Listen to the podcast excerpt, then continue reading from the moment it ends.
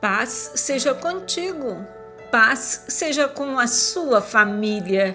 Digam entre as nações: o Senhor reina. Ele firmou o mundo para que não seja abalado e com imparcialidade julgará todos os povos. Salmos 96, verso 10. O Senhor julgará os povos da terra com toda equidade e justiça Todos os homens pecaram e estão destituídos da glória de Deus, e todos os homens devem ser julgados indignos. Felizmente, porém, você que recebeu Jesus Cristo pela fé, não é julgado por suas obras, pois Cristo foi julgado em seu lugar. Aleluias!